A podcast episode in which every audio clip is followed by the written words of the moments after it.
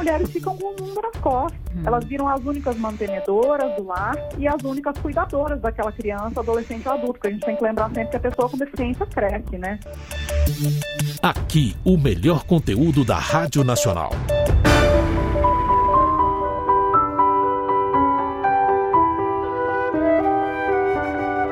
Olá, eu sou Juliana Maia e nesse episódio de podcast eu converso com a jornalista e escritora Andrea Werner sobre a maternidade atípica e as dificuldades enfrentadas pelas mães de crianças com deficiência. A Andrea também é ativista, neurodivergente e fundadora do Instituto Lagarta Vira Pupa. Ela falou sobre a culpabilização dessas mães por parte da sociedade e sobre a falta de rede de apoio para grande parte delas o que acaba gerando uma sobrecarga que leva muitas à depressão e até ao suicídio. Então vem comigo ouvir esse bate-papo.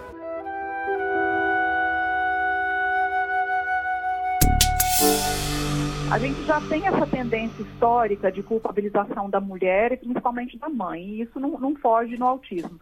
Quando surgiram as primeiras hipóteses sobre a origem do autismo lá atrás, anos 50, Teve um, um, um, cara chamado Bruno Bethlen que ele cunhou um termo que até hoje a gente escuta que é mãe, mãe geladeira o termo. Ele falava que as crianças autistas tinham mães que eram frias demais, que não davam atenção, e é por isso que essas crianças eram autistas.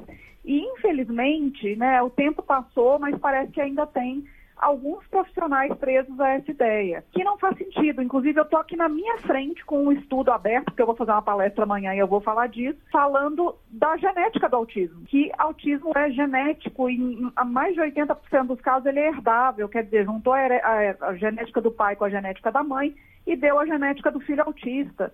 Então, não faz o menor sentido a gente ficar culpabilizando mãe por causa disso. Uhum. E aí entra naquela coisa das telas, né?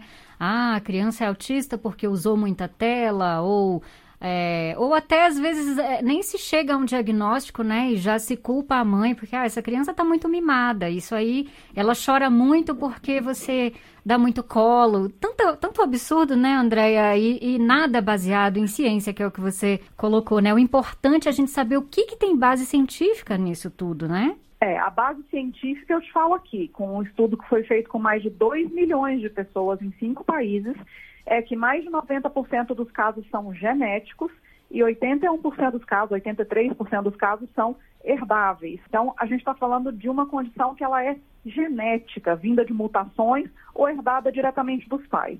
Isso não faz o menor sentido. Eu mesma sofri isso porque na verdade eu não, não entendia nada sobre desenvolvimento infantil. O que eu via de característica no TEL antes dos dois anos eu achava que era coisa de personalidade. Quando veio o relatório da escola, pedindo para a gente fazer uma avaliação neurológica, citando algumas características que ele tinha, a gente levou ele na pediatra.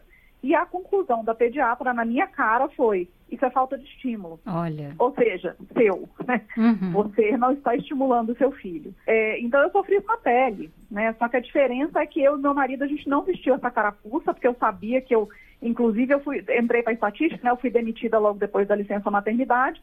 Então, eu passei o primeiro ano dele inteirinho com ele, focada nele. Aquilo não podia ser falta de estímulo. Uhum. Nossa, aí você fala que entrou para estatística, né? Que tristeza, porque queria que você falasse um pouco disso também, né? E essas mães, quer dizer, tendo ou não diagnóstico, antes ou depois do diagnóstico, muitas delas acabam tendo que abrir mão de outras áreas para dar um suporte para essa criança, né, Andréia? Muitas vezes porque elas, é, às vezes, é por uma escolha própria, mas na maioria das vezes porque falta rede de apoio e, enfim, por, por necessidade mesmo, né?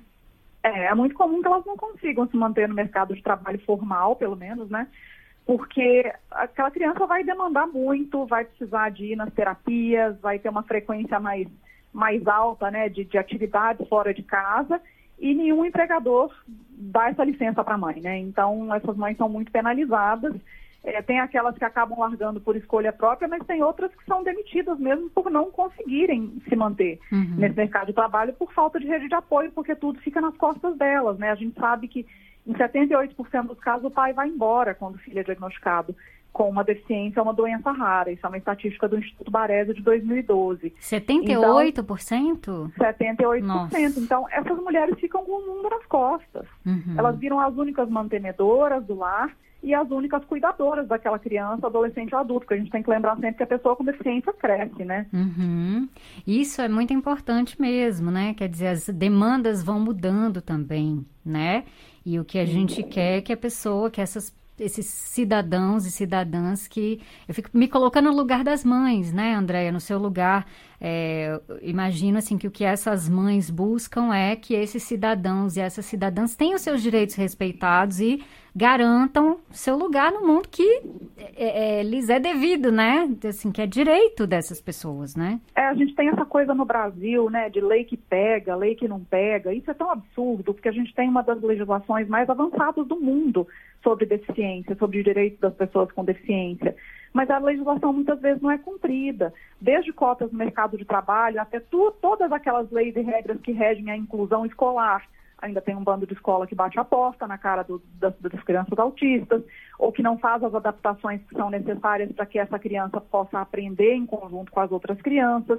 Então, a gente ainda tem muita coisa para melhorar para que essas crianças, adolescentes e adultos exerçam de fato a sua cidadania. Então, eu sempre falo com as mães o seguinte: eu imagino, principalmente as mães solo, periféricas, que passam muito perrengue.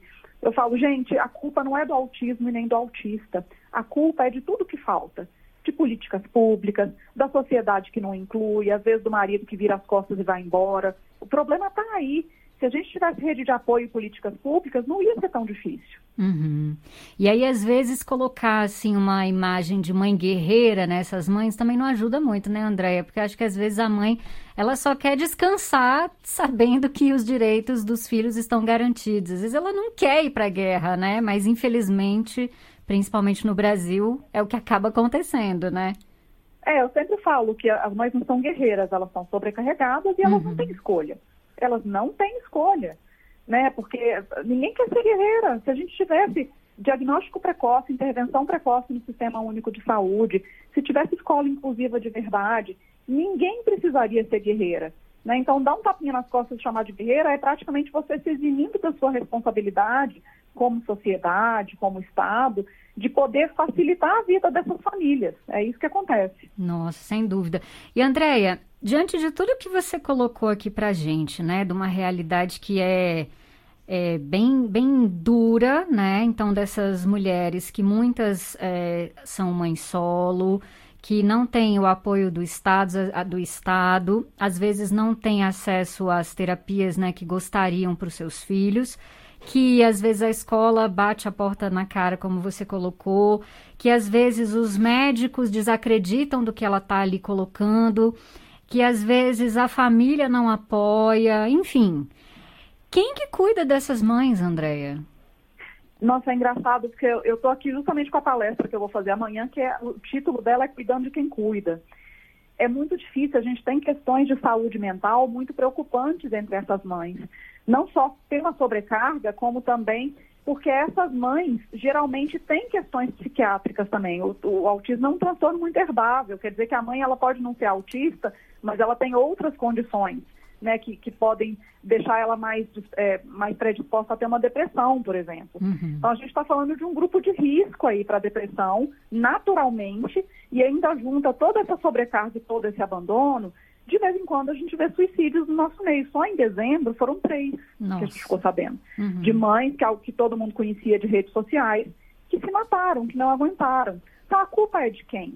É do filho autista? Não é do filho autista. A culpa é de todos esses abandonos, dessa sobrecarga, pela falta de muitas coisas, de muitas mãos estendidas. Uhum. Para quem tem a oportunidade, né, Andréia, terapia, acho que é, claro, a gente sabe que não é a realidade de todas as pessoas que estão nos ouvindo, mas quem puder e tiver oportunidade, você recomenda um acompanhamento psicológico, fazer terapia ajuda, né? Eu acho essencial. Teoricamente, pela lei, os CAPs, que são o Centro de Atenção Psicossocial, eles são portas abertas, então eles, não, eles têm que, que receber todo mundo que vai lá procurando ajuda. Nem sempre eles conseguem dar conta da demanda por causa de fila. A gente sabe que nosso sistema de saúde está sucateado há muitos anos já e muitas gestões diferentes. Mas o que eu recomendo às mães é, tem muitas dessas universidades particulares que têm o curso de psicologia que fazem atendimento supervisionado. Então, você pode se cadastrar nessas universidades se tiver alguma perto da sua casa e você vai conseguir fazer um atendimento, nem que seja com um aluno que esteja ali no último ano fazendo um estágio supervisionado. Já é alguma coisa, porque atendimento psicológico é essencial nesses casos. Uhum. É porque a gente tem falado muito, né, da, da desromantização da maternidade, ainda bem, né, Andréia? E assim, eu, eu fico pensando na maternidade atípica se essa desconstrução dessa idealização que a gente faz dos filhos, que a gente faz da própria maternidade, se isso deve ser melhor trabalhado às vezes. Aí por isso que eu te perguntei, né, de um acompanhamento psicológico, que eu acho que todo mundo tem que fazer, eu inclusive faço. E depois que virei mãe, vi como assim mais urgente na minha vida. Mas você existe é, é, mais essa necessidade por conta dessa dessa quebra, né, da idealização, uma quebra mais precoce, não sei se eu posso dizer assim.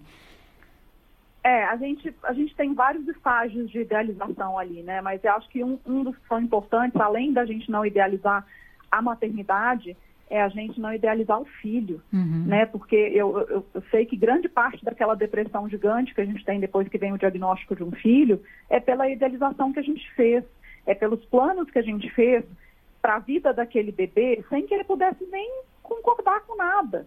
Né? E aí, de repente, vem um bebê diferente, e eu não estou falando só de deficiência, vem com uma orientação sexual diferente, né? vem com uma orientação política diferente, qualquer coisa dessas, e as pessoas levam aquele tombo gigante do cavalo. Então, eu acho que o primeiro passo é a gente entender que o filho que a gente está gerando não assinou nenhum contrato com a gente, ele não prometeu nada para a gente. Uhum. Ele vai vir do jeito que ele é, e a gente se compromete a amar aquela pessoa que a gente nem conhece ainda. Eu acho que isso é o estágio que deveria ser o estágio inicial de qualquer maternidade e paternidade também. Isso tem a ver com o conceito de neurodivergência. Você que é, se, se coloca como uma pessoa neurodivergente, tem a ver, Andréia, com, com é, um conceito que eu sei que muitas pessoas não entendem.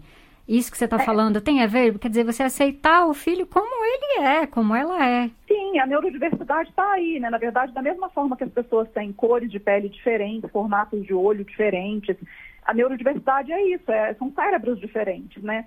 Eu descobri que eu tinha o transtorno de déficit de atenção com a hiperatividade depois do diagnóstico do TEL, porque é, é engraçado isso até. Quando veio o diagnóstico dele, eu ficava, ó oh, céus, ó oh, azar, de onde veio isso? Como assim? Por que eu? Hoje em dia eu olho eu, meu marido, outras pessoas da família e eu entendo totalmente porque o TEL veio assim. Uhum. Porque a nossa família é cheia de pessoas neurodivergentes, uhum. né? Não só de, de autistas, mas de outras condições também.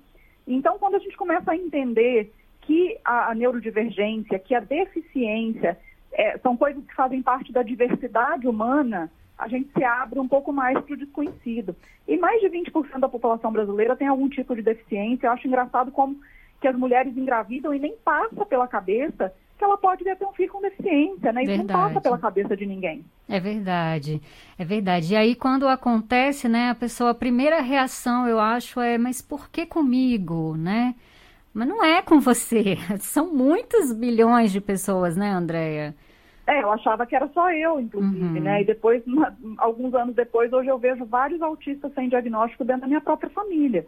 Porque são casos, né, como se diz, leves, que foram passando. Uhum. Às vezes com uma depressão, um toque, um transtorno de ansiedade generalizado junto com o autismo, mas ninguém entende que aquilo ali está junto com o autismo, aquilo não é o diagnóstico principal, né? Uhum. Então, é, é uma diversidade que faz parte e a gente se sente muito injustiçado, muito sozinho no início, mas quando a gente começa a mergulhar no assunto, entender um pouquinho mais de como que funciona, a gente entende que nós somos é muitos, nós somos grande parte da população. Verdade. Andréia, para quem está passando pelo período de, é, de, acabou de receber diagnóstico, ainda está é, passando pelo período né, de, de entender o diagnóstico, enfim, de aceitar é, o que, que, você recomenda, assim, leitura, seguir autistas nas redes sociais? Que caminho você pode, assim, dar Pra, pra, principalmente para as mães que estão nos ouvindo? Bom, eu sempre recomendo o meu livro, né, que é com a minha experiência, que eu comecei a fazer os registros lá em janeiro de 2012. O livro se chama Lagarta Vira Pupa, A Vida e os Aprendizados ao Lado de um, de um Lindo Garotinho Autista. E você encontra lá no site do Instituto Lagarta Vira Pupa. Só digitar lagartavirapupa.com.br barra loja. Outra coisa que é muito importante seguir pessoas autistas. Eu nunca aprendi tanto sobre o meu filho quanto quando eu comecei a seguir pessoas autistas na, na internet. Uhum. Então, se você for procurar, tem hoje em dia, é uma coisa que não tinha quando meu filho foi diagnosticado há mais de 10 anos atrás você tem muitos autistas ativistas que se manifestam na internet. Então procure essas pessoas, é, procura lá o arroba Lucas Atípico, por exemplo, arroba Carol Souza com Z Autistando, são dois que eu recomendo muito, e a partir deles vocês vão achando outras pessoas.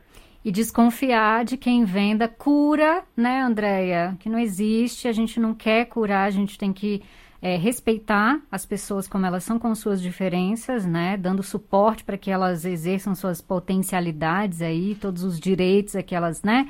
É, precisam, mas se vier algum médico falando de cura milagrosa, foge, né? É, até porque não existe cura para o que não é doença. Uhum. Autismo é uma deficiência, uma condição da neurodiversidade. O, o, autista precisa de acompanhamento multidisciplinar, é fono, terapeuta ocupacional, psicóloga comportamental. E é esse trabalho em conjunto, junto com a, com a intervenção da família, que vai fazer ele desenvolvendo e adquirindo habilidades que são importantes para a sua autonomia. E é nisso que a gente deve focar.